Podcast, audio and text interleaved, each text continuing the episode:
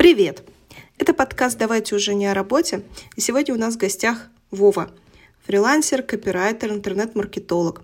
И поговорим мы с ним о той теме, которая очень ярко обсуждается буквально последние несколько месяцев.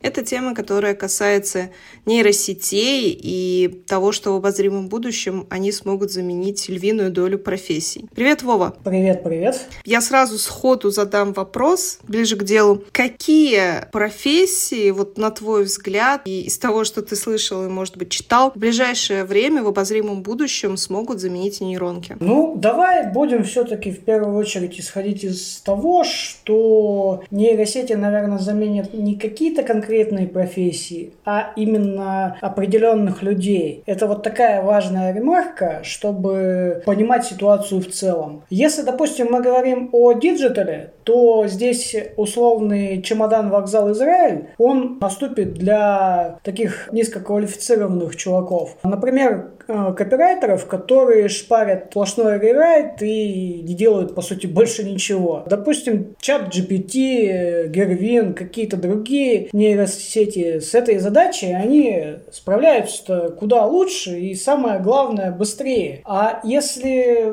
условный робот справляется именно так, то зачем нужен человек? Правильно? Вот как ты считаешь? Я с тобой согласна в данном случае. Низкоквалифицированного труда, ну вот э, конкретно если говорить про нашу сферу, меня вообще, в принципе, не очень радует э, то, что порог входа в профессию такой низкий. Это сказывается на обесценивании высококвалифицированных специалистов клиентами. Потому что ну, клиенты, заказчики не сильно разбираются. Высоко ты квалифицированный, низкоквалифицированный. Для многих просто, ну, как бы копирайтер. Кто-то берет больше, кто-то берет меньше. Они, в принципе, и не должны, наверное, разбираться в результате. Это наше дело, да, им объяснить и доказать свою ценность, что мы можем дать для их бизнеса. Но то, что порог входа в профессию такой низкий, буквально каждый, кто пишет за 5 копеек на биржу тексты без смысла и без пользы, может называть себя копирайтером, и по нему будут судить всех остальных представителей этой профессии. Мне это не очень нравится. Мне тоже это не нравится. И смотри, что я вообще сделал. Я перед э, началом нашего подкаста тобой. А, зашел на биржу, называется она Капилайнсер. Я там тусил до 2016 года. Знаешь, вот сколько я заказов сейчас там увидел? Вот просто предположи. Назови какое-нибудь число. 20 тысяч? Нет,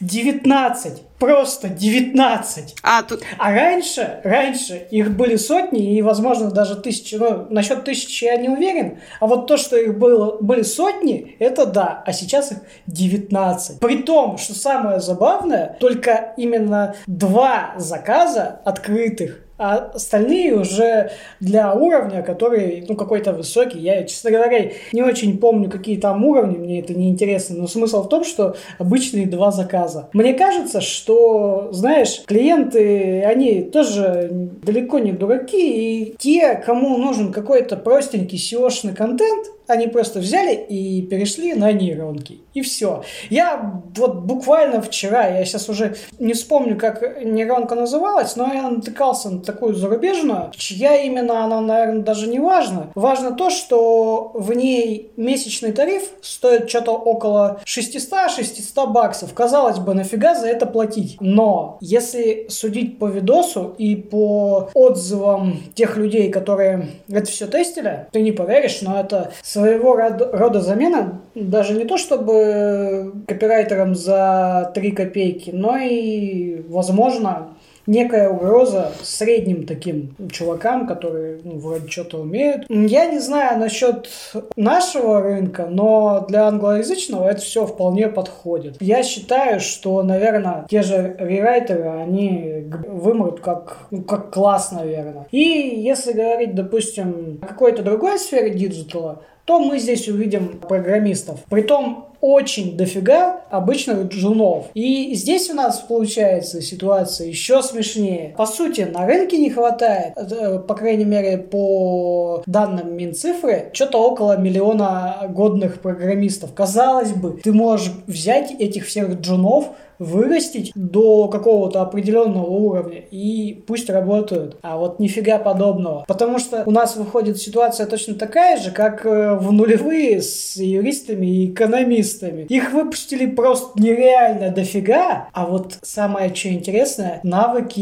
им дали только базовые. И, и все, и в итоге какой-нибудь юрист, он идет в Макдак, а сейчас он, судя по всему, какой-нибудь программист Джун пойдет во вкусные точка. И вроде бы казалось, что с помощью нейросетей ситуация должна улучшиться, но тоже нет. По одной простой причине. Задачи усложняются. И ведь можно сколько угодно вестись на какие-то красивые слова из курсов, но а смысл? Нейронки они не сделают из джуна мидла. А вот если брать мидла уже, то таким людям нейросети помогут улучшить код и как-то прокачают их навыки. Ну, в общем, они облегчат скорее работу. Да, да, да, да, да, да, да, да. Именно вот э, это я и хочу сказать. Это все понятно, как бы, да, по нейронкам, что они все-таки заменят в первую очередь специалистов там первой ступени, базовой ступени. Но я все-таки вот на волне всех этих паники, то, что все, мы непонятно чем будем заниматься, мы окажемся на обочине жизни, нас оставят без работы. Я все-таки скептически к этому отношусь, потому что, ну, надо учитывать мировую обстановку. Сейчас все пока что нейронки, которые форсятся и используются, они все-таки зарубежного производства. Какие-то можно использовать только исключительно с VPN. Другие, ну да, ты базу попробовал, все равно эти сервисы платные,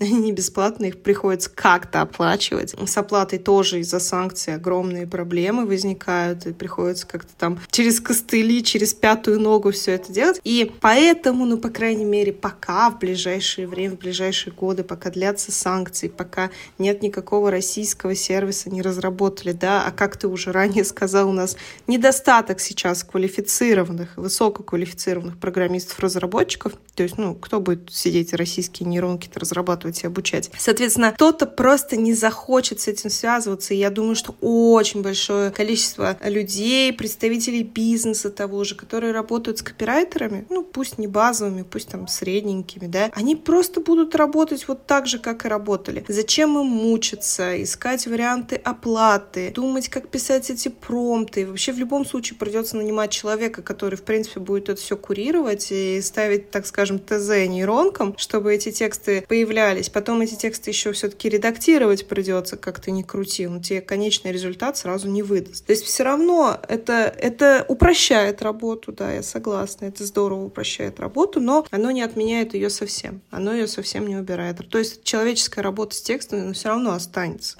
ну, на том или ином уровне. Это что касаемо текста. Если говорить о профессиях, которые в ближайшее время заменят нейронки, то на первом месте всегда отмечают там отнюдь не копирайтеров, не программистов, а переводчиков. Ну, смотри, если, допустим, мы берем э, тех же переводчиков, то если эти люди не будут как-то прокачивать свои навыки, их не то чтобы можно будет заменить, но значительно э, сократить э, количество. Я даже не думаю о том, что им надо как-то сильно прокачивать свои навыки. Мне кажется, что это вот уже неизбежность, то, что просто реально переводчиков станет намного меньше. То есть я могу понять, что останутся еще переводчики, которые там синхронным переводом занимаются, которые, например, ездят на какие-то деловые встречи и снимают вот этот языковой барьер, ну, в моменте, здесь и сейчас. Но что касается переводчиков, которые переводят тексты, переводят документы, точно все. Потому что здесь даже не нужен, скажем так, посредник, наверное, наверное. Если уровень перевода будет прям вот настолько качественный у искусственного интеллекта, что будет готов прям конечный результат, который не надо просматривать, править и еще что-то делать с ним. Люди, которые работают с текстом и переводят его, скорее всего, прям все совсем их не станет. Тут я с тобой соглашусь, потому что сейчас взять, допустим, тот же DeepL, он куда лучше и Яндекса, и Гугла, ну, имею в виду переводчиков. И я могу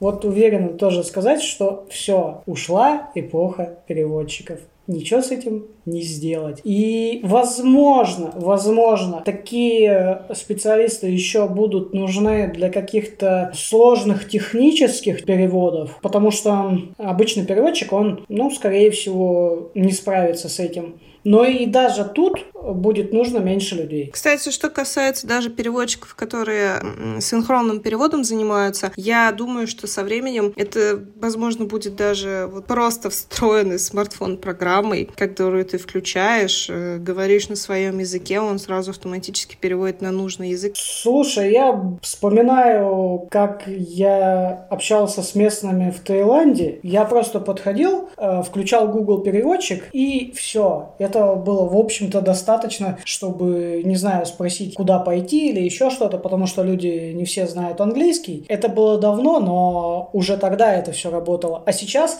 допустим, если взять тот же Яндекс переводчик, ты банально наводишь камеру на какое-то, ну, на какие-то слова, и он тебе переводит. Да, Пока это, возможно, еще костыли, но ведь все остальное когда-то было костылями. Что мешает сейчас улучшить? И я могу, знаешь, сказать вот с уверенностью, если какие-то люди не умеют банально даже гуглить, не умеют где-то в какой-то нейронке зарегаться или еще что-то сделать, даже, заметьте, я, я не говорю про зарубежные, я говорю про российские. То есть такой человек не может загуглить, такой человек не знает, как зарегаться, такой человек человек даже не знает, где их искать. Это одна категория людей. И вторая, это которые постоянно говорят, что да никто нас никогда не заменит, только лет 20 вот пройдет, может тогда. Слушай, ну вот еще среди прочих, то есть я тут статью одну на висе открыла по поводу того, там автор рассуждает, какие профессии в ближайшее время, ну или не в ближайшее, но в обозримом будущем могут заменить нейронки. И там, ну, на мой взгляд, вполне реальные предположения, они перемешаны с очень фантастическими. То есть, например, реально то, что художники-иллюстраторы, это мы уже там на Миджорни и прочими поняли, что, ну, действительно, да, иллюстрации, изображения, скорее всего, будет проще генерировать таким образом. Архитекторы, дизайнеры, там, визуализаторы, да, которые занимаются построением расчетов. Тут тоже логично, в принципе, что, да, загнал все данные в нейронку, она все рассчитала, построила, сгенерировала. В принципе, да. Но когда автор предлагает, что ближайшие там несколько десятков десятков лет нейронки заменят учителей и нейронки заменят терапевтов, у меня большие вопросы. Почему? Потому что учителя, люди, которые... Им приходится не то, что прям учить-учить, не только учить-учить, но и постоянно фокусировать на себе внимание детей. А как мы понимаем, дети, в принципе, люди которые очень, очень часто отвлекаются, и тяжело сфокусировать их внимание. Как каким образом искусственный интеллект может постоянно переключать на себя внимание, и ребенок сможет не забить, так скажем, на него, потому что ну, он не человек, он ничего не может сделать, э, его физически не существует, он не авторитетен и все такое. Не знаю, у меня есть сомнения на этот счет.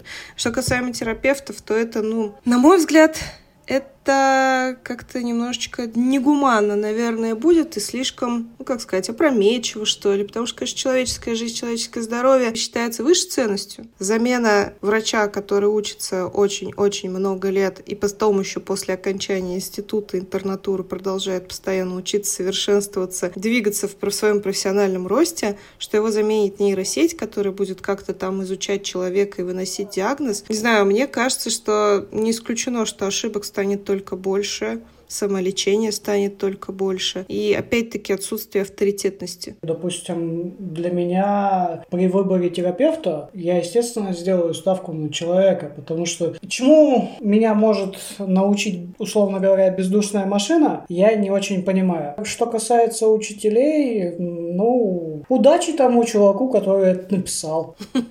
Тогда я перейду дальше. Вот эти профессии, которые мы там обсудили, несколько штук, да, 4-5 профессий, допустим, они, да, действительно исчезнут. А что может появиться вместо Я них? думаю, перспективы хорошие все-таки. Я, наверное, назову, знаешь, 3-4. Давай по порядочку пойдем тогда. Во-первых, копирайтеры станут промпт копирайтерами. Если это, конечно, так можно назвать. Здесь э, человеку нужно будет шарить, какие промпты, ну или запросы задавать давать нейросетям, чтобы они выдавали какую-то годноту. Я, наверное, скажу сейчас для многих сюрприз, но недостаточно просто сделать запрос тому же чат GPT. Надо еще и сделать так, чтобы это все было приближено к реальности. Сюрприз, наверное, опять же будет для многих Второй, то, что тот же, опять же, чат GPT, их на самом деле всех много, но будем ориентироваться на него. Так вот, он знает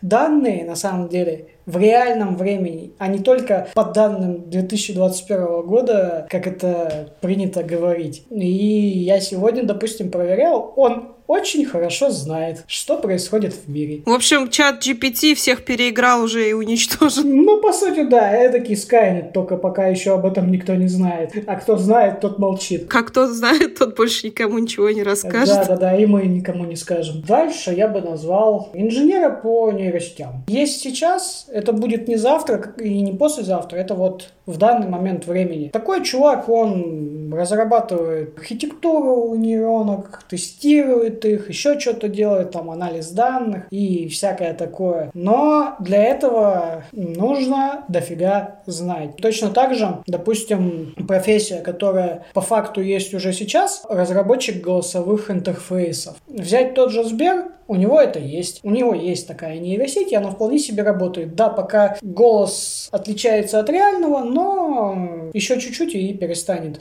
И знаешь, это вполне могло бы заменять ведущих новостей. Такие штуки уже тестируются в Китае. По поводу ведущих новостей, кстати, действительно, я сама тестировала недавно видео. Есть нейросеть, которая генерирует видео. Можно выбрать внешность человека, который будет говорить. Можно даже загрузить свою собственную сгенерированную картинку. Например, ты в другой нейросети сгенерировал изображение. Ты его загрузил. Нейросеть с видео его оживила. Ты написал текст. Можно написать текст на любом языке. Этот оживший персонаж озвучит тебе все, что ты написал. Как бы готовый ролик, и генерируется это буквально за несколько минут. Дальше, дальше, наверное, это нейрохудожники, которые рождаются вот прямо сейчас. Все же наверняка видели, что картиночки у того же Midjourney по каким-то простым запросам получаются, мягко говоря, не очень. Нейрохудожники, они уже будут э, пилить годноту по каким-то правильным запросам. Дизайнеры туда же пойдут сто процентов, только единственное, это вообще дизайнеров не спасет от этих всяких дебильных правочек в стиле «Ой, а что это нейросетка сделала синий, недостаточно синим, а красный не продающий красный. Да, и тут же будет еще про 6 пальцев. Да, про 6 пальцев это большая проблема, вообще большая проблема с руками, ногами, с тем, какое строение у кистей, у пальцев, у ногтей. Над этим, конечно, нейронку еще пока обучать, обучать и обучать. И что я тут вообще могу посоветовать? Midjourney, по сути, она находится в Дискорде.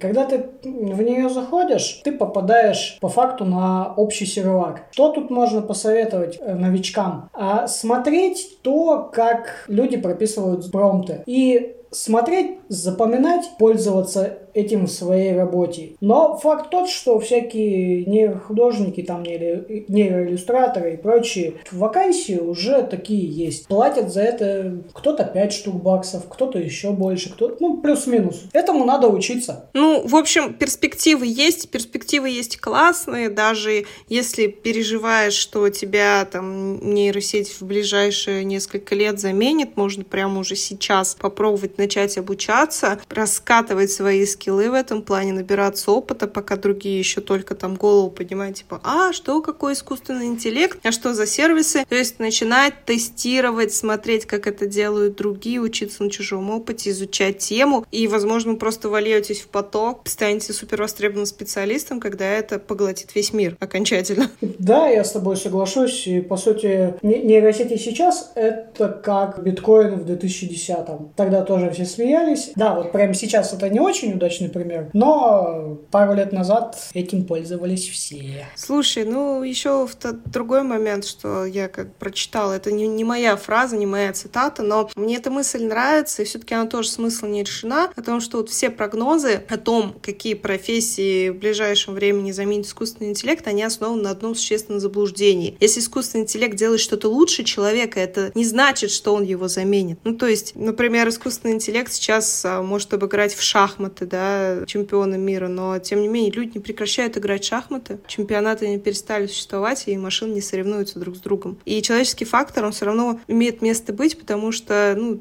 Человеку там нужен человек, кому-то проще выстраивать коммуникации с человеком, а не с нейронками. То есть это не заменит на 100%, где-то на 90% где-то на 60, где-то на 50, где-то на 30, в зависимости от сферы. Я уверена, что на 100% нет. Просто люди бывают тоже разные. Кто-то консервативных взглядов придерживается и скажет, нет, это новомодное мне вообще не интересно, я вот как привык, так и буду работать. И таких людей, кстати, очень много. Я этого не буду даже отрицать. Я лишь скажу, что нейросети я считаю все-таки больше полезным таким инструментом. Как ты им будешь пользоваться, это уже тебе решать. И будешь ли ты пользоваться пользоваться. Нужно просто брать и пользоваться. А дальше уже время покажет, надо это было нам или нет. Ну, кстати, да. Просто научиться пользоваться, постараться выискать для себя какую-то выгоду, а не отбрыкиваться от этого, не отмахиваться и говорить, а, это меня все равно никто не заменит, я вот как был, так и останусь, и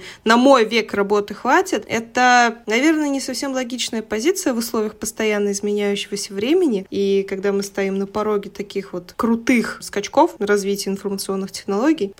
Если вам не нравится сама идея искусственного интеллекта, попробуйте поменять свое к нему отношение. Если вам нравится идея развития нейронок из искусственного интеллекта, активно пользуйтесь и используйте в свое благо. Используйте это в повседневной жизни, используйте это для работы. Смотрите, как это может начать вам помогать и упрощать вашу работу. Да, действительно, не надо считать, что это какой-то там бездушный компьютер, который пришел украсть твою работу, пришел украсть твой заработок и вообще уничтожить тебя и роботы захватят этот мир.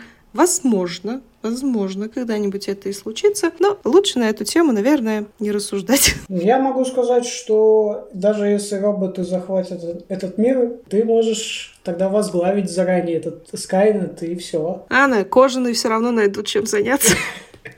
Ну что, на этой очень позитивной ноте, наверное, мы будем заканчивать наш подкаст. Вова, спасибо тебе большое за такую интересную, очень актуальную и востребованную тему, о которой сейчас вообще только ленивый, наверное, не написал и не рассказал что-то о своих рассуждениях. Ну вот и мы не остались в стороне. И тебе спасибо. Хочу в конце пожелать просто всем учиться и думать своей головой. Отлично. Очень позитивное пожелание. Пока. Пока.